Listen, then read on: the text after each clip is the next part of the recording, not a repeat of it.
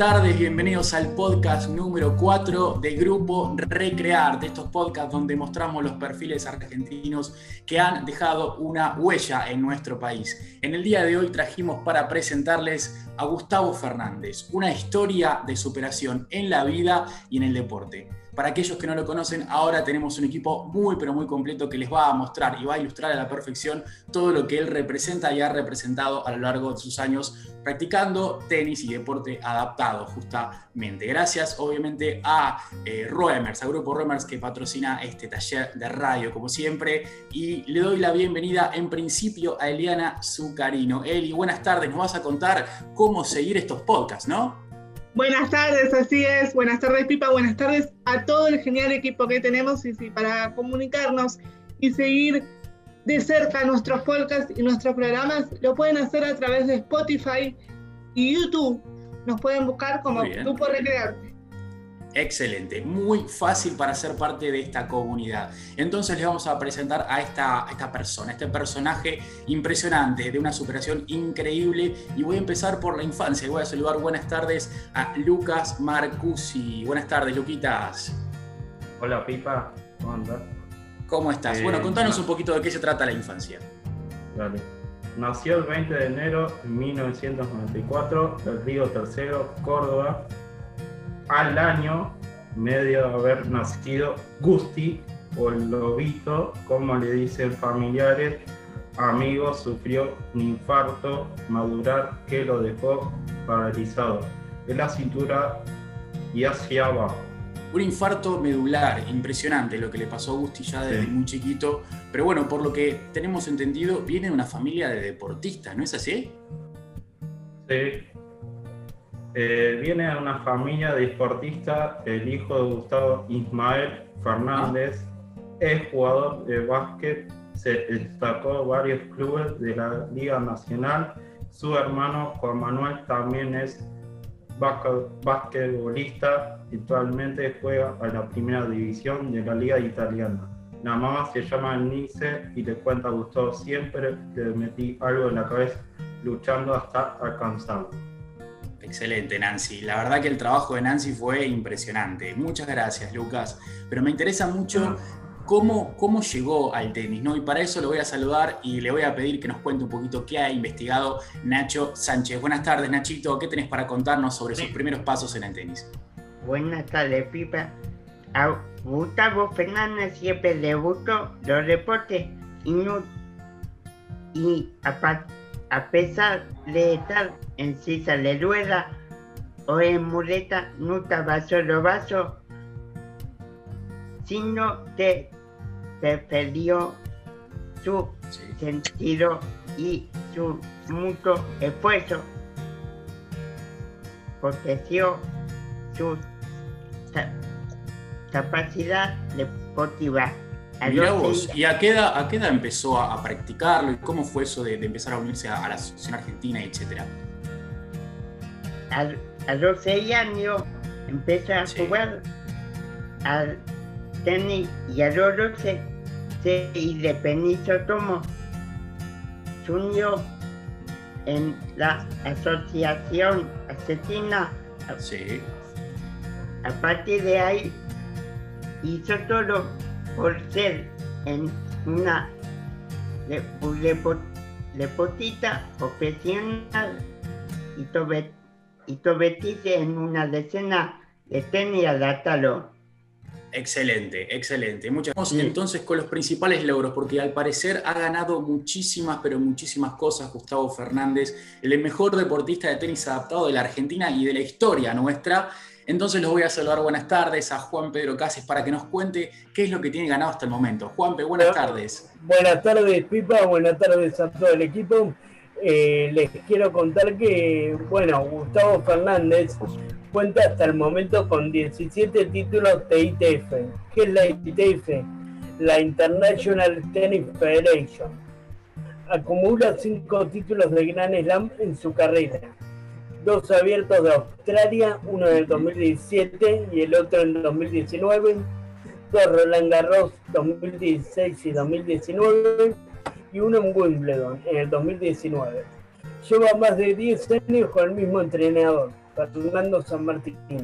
Impresionante, impresionante, impresionante lo que, lo que viene ganando. Ustedes imagínense lo que es ganar un Roland Garros, un Wimbledon, son los torneos más importantes eh, del circuito del tenis. ¿Qué personalidad tiene que tener uno para ganar? ¿Qué mentalidad tiene que tener uno para ganar tantas cosas así, no, Juanpe? Sí, eh, tremendo. Eh, Gustavo es ambicioso, pero tranquilo. Lo impulsa un fuego interior ese deseo de poder ayudar a través de su caridad como deportista y de los logros que pueda conseguir a que las personas se despojen de los prejuicios ante la discapacidad. Entonces, muchas gracias Juanpe por tu aporte. Presentamos a Fede Sagarzazu. Hola Fede, contanos un poquito de la actualidad de Gustavo. ¿Qué edad tiene Gustavo Fernández? 26 años, qué joven, le queda un montón de carrera, me imagino todavía. ¿Y de qué club es fanático? ¿Le gusta el fútbol? Eh, de boca. ¿Y cómo te cae eso? Y más o menos, ¿no? Y bueno, ¿qué le vamos a hacer? Y bueno, contanos su, vida, su vida sentimental, ¿qué nos puedes contar de eso? Desde los 13 años, mirá vos. ¿Y en qué puesto se encuentra actualmente? Porque sigue disputando, sigue compitiendo, tenis. Puesto 2. Increíble, increíble. Bueno, lo bueno que es para que nos demos cuenta un poquito y tomar en dimensión lo que se trata Gustavo Fernández. Muchas gracias, Fede. Seguimos con Flor Trejo. Hola, Flor, ¿nos podés contar cómo surgió el tenis adaptado? Hola, muy buenas tardes. En 1976, un esquiador sufrió una lección que lo dejó parapléjico. Durante su rehabilitación empezó a practicar tenis para mantener activo y decidió promocionar este nuevo deporte adaptado. Eh, el tenis de silla de rueda entró en los Juegos Paralímpicos de Barcelona en el 92 y quedó como deporte oficial. Sí, y llegó para quedarse, Flor. La verdad, la verdad que sí, fue una muy buena noticia para este deporte. Muchas gracias, Flor Trejo. Hola, Gonza Rodríguez. Contanos un poquito sobre las reglas. Quiero saber sobre las reglas y sobre todo las diferencias que hay con el, con el tenis convencional, ¿no, Gonza? Hola, buenas tardes. Sí, hola, Pipa, perdón, estaba muteado. Eh, bueno, las diferencias que hay con el, tenis eh, normal, con el, tenis de silla de ruedas, es que la silla, las ruedas, tiene un ángulo. No sé si se ven las manos ahí. Ajá. Eh, eso es para darle mayor estabilidad. Claro, o sea, a diferencia de las sillas de ruedas para andar en la calle, que son rectas, ¿no? Claro, las ruedas tienen un ángulo. Claro, exactamente. ¿Y para qué sirve? Y tienen una rueda antivuelco en la parte de atrás para que no se vayan justamente para atrás. Ah, ahí está, ahí está. Para que no hagan esto no tengan la sensación de irse para atrás. Después, bueno, sabiendo que es adaptado, tienen, la, tiene raqueta, tienen pelota, tienen, las sillas puede, eh, tienen esas, esas ruedas están así para, para estar los giros, los diferentes giros, para que sean rápidos. Claro, claro. La única diferencia del tenis convencional es que el primer pique de la pelota debe ser adentro y solamente el segundo puede estar en cualquier, puedes picar en cualquier eh, lado de la cancha, ¿no? Pero el primero tiene, sí o sí el primero tiene que ser adentro. Y en este caso pueden ser hasta dos piques para que hasta dos piques a golpear, para facilitar los movimientos de los jugadores, ¿no? Con la silla. A, diferencia del tenis convencional. A diferencia del tenis convencional, claramente. Excelente, excelente. Muchas gracias, Gonza, por tu aporte. son cuatro, ¿no? Recordemos que son cuatro, también. Cuatro, torneos, Cuatro torneos, sí, sí. Excelente. Eso no cambia. Excelente. Muchas, muchas gracias, Gonza. Hola, Diana Paulis, ¿nos vas a contar sobre la biografía, ¿no? De Gustavo. Sí, yo les voy a contar que salió una autobiografía que se llama Hambre de Lobo, que ya está a la, está a la venta y, sí. la, la escribió con Rafa Nadal. Increíble, increíble, increíble. La verdad, eh, sorprende que un jugador, que un jugador así ya tenga su autografía y que la haya escrito y que ni más ni menos que Rafa Nadal haya escrito el prólogo, ¿no? De hecho, ¿qué te parece a vos? Sí, para mí es espectacular. Increíble, la verdad increíble, coincido totalmente, gracias Daichu. Seguimos entonces porque hay un montón de reconocimiento de los deportistas más importantes del mundo, no solamente del tenis. Ojo a esta, este informe. Voy a presentar a Mati Berens. Buenas tardes, Matis. ¿Qué nos, qué, Mati, ¿Qué nos puedes contar sobre el reconocimiento que tiene Gustavo Fernández a nivel mundial? Hola, Pipa, ¿me, me escuchás? Te escucho a la perfección. Bueno, Gustavo Fernández ha sido reconocido y valorado por sus grandes méritos, por, por importantísimos deportistas como Gabriela Sabantini, Novak Djokovic y Diego Maradona. ¡Wow! ¡Qué pedazo de jugadores, de deportistas con todas las letras, ni más ni menos! que reconocieron a Gustavo Fernández. Pero tengo más, tengo más información, ¿no? Darío Mancilla, buenas tardes. Hola, Darío. ¿Cómo te va? ¿Qué nos puedes contar? ¿A quiénes más puedes agregar? David, David, Navera, Van,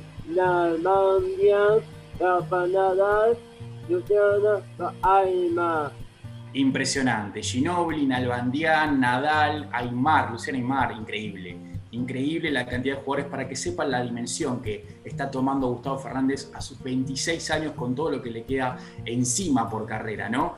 Y le pregunto a Gonza, que sé que tiene una sensación especial. Eh, Gonza Rodríguez le voy a pedir que vuelva aquí al aire de Grupo acá estamos, acá estamos, Pipa. Te escucho a la perfección.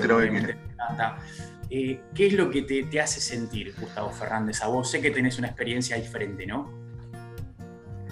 Lo que me hace sentir Gustavo Fernández es que, más allá de la prueba de superación que muestra y todo, es que no hay que tenerle miedo a la silla, no hay que tenerle miedo a nada. Porque ¿Por yo lo he visto, porque yo lo he visto caer y se levanta como si nada. Él, con, dependiendo la, sabiendo que él tiene solamente los brazos para hacer fuerza, vos lo ves levantarse y decís, ¿cómo hace? O vos ves que se cayó, vos ves que se cayó y decís, no se levanta más, se perdió el punto. No, se levanta, va, la busca y encima gana el punto. Que eso decís, increíble. ¿Cómo hace? Increíble. Entonces, eso lo que lo, lo que lo marca Gustavo Fernández, más, que, más allá de todo lo que logró, es eso, para mí es eso, y eso lo, y eso lo, lo hizo en Londres, en una final de Londres, que después más allá de que salió campeón, que tuvo la suerte de salir campeón, le pasó eso justamente, que pegó una pelota, la, la cancha al estar pelada, la parte de atrás, al estar sin pasto, se le traba la silla y se cae para adelante.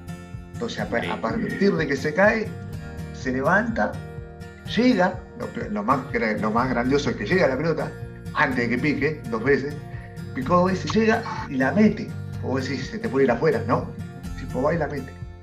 Bueno, vos pensás también que le pasó desde chiquito, se cayó y se levantó y se superó y la mentalidad es sí, sí, enormemente fuerte. Y vos pensás que cada vez que se caiga se va a seguir levantando, ¿no? Sí, sí, sí, tiene una mente tan fuerte que vos eh, van a ver eso. Si lo pueden ver, véanlo, que es una cosa increíble porque todo por acá, es todo excelente, cabeza. Excelente, todo excelente. Cabeza.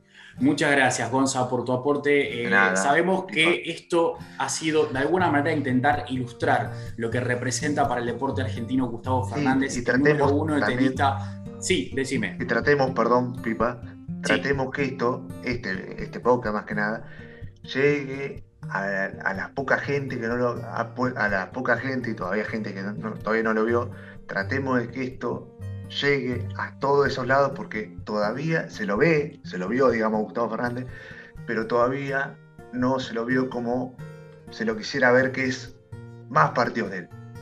Más partidos, no solamente más uno partidos, o dos. Más partidos. Más, porque más partidos.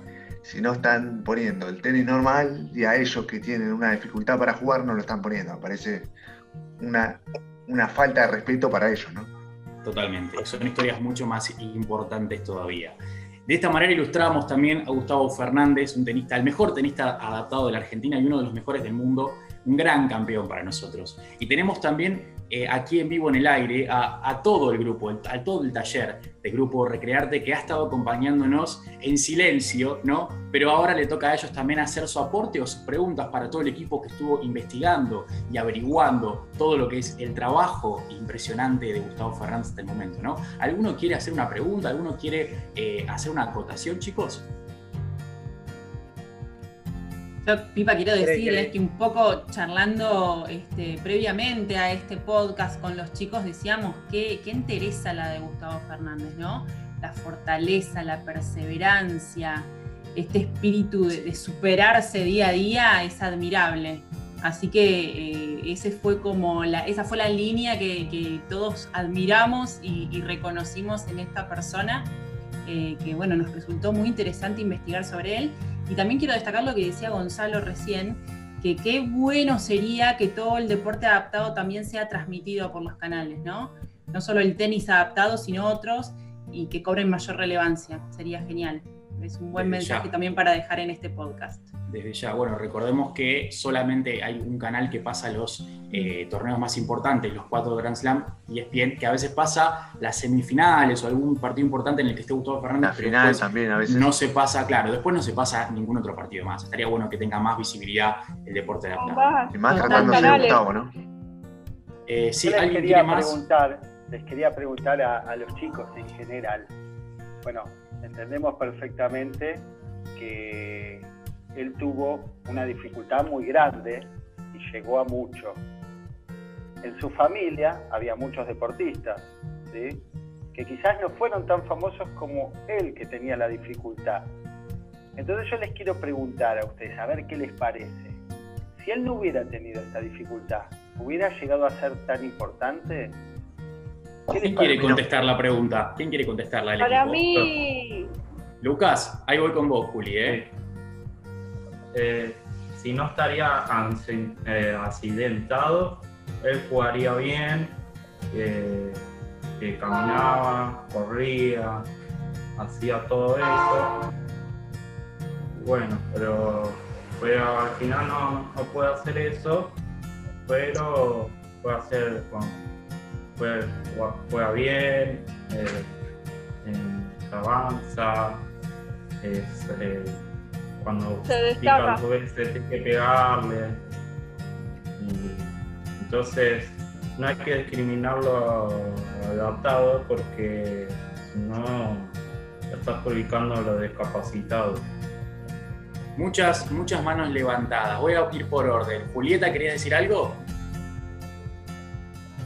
Desmuteate, por favor. Adelante, Juli. Ahí está. Que, que, que aunque no esté en silla de ruedas, igual es importante, ese jugador igual juega bien y no hay que tampoco discriminarlo y hay que aceptarlo como es también. Exactamente, coincido totalmente con vos, Juli. Muchas gracias por tu aporte. Eh, Flor Casim, ¿qué querías decirnos, amiga? Que aparte de, aparte de, que él tiene mucha fe en, sí mismo, de, tener mucha fuerza y, y todo eso, eh, es para que todos digamos, yo puedo hacerlo, yo voy a hacerlo, yo, yo, voy, a, lograrlo, porque eso es lo, más importante, tener, fe para hacer algo que no podemos. Que uno lo puede, que uno lo puede lograr. O, no, o, no, sale eh, hacer porque es, es, complicado, es difícil. Y eso está bueno. Ni hablar. Intentar, intentar hacer cosas que, que capaz no. Sí, que capaz uno a priori piensa que no puede, pero la realidad es que no hay imposibles, todo se puede lograr, ¿no? Todo se puede lograr, como dice la canción. Como dice la canción que canta Diego Torres. Eh, ¿Alguien más quiere hacer una acotación, chicos, chicas? Yo, Pablo, Pipa. Ah, dale, dale, Flor, dale. No, que a mí, cuando yo viene programa de mi estuve en mi Telegram, me eh, gusta y me parece muy bonito. Lástima que tiene novia, porque si no tuviera novia me engancharía. Bueno, a, la cola entonces, ¿no? Eh, bueno, a la cola, a la cola. Gracias, Flor. Vamos. Sí, Pablito. Sí, yo les quería decir, quería notar que a veces tenerlo todo no es garantía. ¿sí? La gente que no tiene ninguna dificultad por ahí llega a mucho menos que lo que llega alguien que sí tiene una dificultad, porque a veces la dificultad me parece que es como un motor, es como decir tengo que ganarle a esto que tengo como un problema y salir adelante. El que tiene todo servido, ¿sí? A veces lo único que hace es perder eso que tiene servido, alguna habilidad que tiene y, y- y esa habilidad le juega en contra. ¿sí? Y esa persona que tenía una dificultad luchó y llegó a destacarse más que, creo yo, no sé, el futuro no, no lo sabemos, pero quizás si hubiera no hubiera tenido ese accidente, hubiera sido un buen jugador de tenis porque quizás le gustaba, pero quizás no hubiera sido el número uno. Y de esta manera, luchando, se convirtió en el número uno o número dos. Desde ya, coincido, Excelente. coincido. Facu Bueno. estaba levantando la mano y creo que Eli también quería decir algo más, puede ser, y Belu. Entonces vamos con Facu, Eliana y, y luego Belu. Lo que yo quería decir es que no hay que bajar las manos. Que nunca hay que bajar los brazos. Totalmente, totalmente de acuerdo. Totalmente de acuerdo. Sí. ¿Quién más quedaba? Eli. Eli, Eli. no, Belu. digo que para mí cuando lo vi en el programa también como decía Flor de Mirta Legrand me, me hizo sentir como que es un gran ejemplo de que se puede, o sea, muchas veces pensamos no porque tenemos un marcador, una silla no vamos a poder jugar un deporte, no vamos a poder hacer todo de diferente manera o en, en alguna a la, ta- a la larga o a la corta siempre se puede se puede lograr. Un gran ejemplo de superación y de cómo me gusta es, y de actitud y de voluntad y como me gusta a mí decir de derribar barreras. Cuando lo veíamos ahí en el programa de Mirta, ¿ustedes veían un tipo triste o un tipo feliz? O- Feliz. Feliz. Feliz. Y yo creo que de eso se trata, ¿no? De, de la actitud, de hacerlo con alegría también, ¿no? Decir, uh, tengo este problema, qué mal, yo no voy a poder. Sino con una... No puedo levantarme. Sí, totalmente, totalmente, totalmente. Belu, ¿querías decir algo? A mí me impactó mucho cuando lo escuché que cuando eh, dijo que, que se pudo, eh, no sé cómo no sé cómo hizo para levantarse de la silla con los problemas que tuvo. Increíble. Me impactó increíble. mucho eso.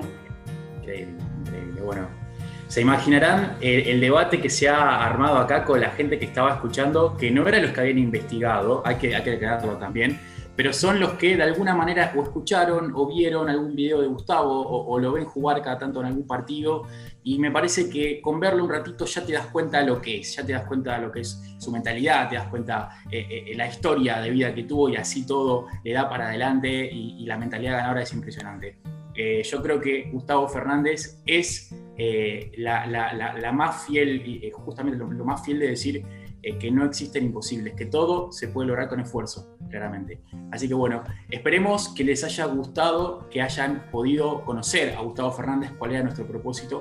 Así que bueno, los saludamos de parte de todo el Grupo Recrearte, gracias al Grupo Remer, como siempre, por el patrocinio de ustedes, y los saludamos hasta el próximo podcast. Muchas gracias. antes de cerrar, así es, les recuerdo que pueden sumarse a nuestros programas, a nuestros videos o simplemente a nuestros podcasts a través de Grupo Recrearte, tanto en Spotify como en YouTube. Muy, pero muy gracias. fácil. Muchas gracias. Muchas gracias. Hasta la próxima. Hasta la próxima.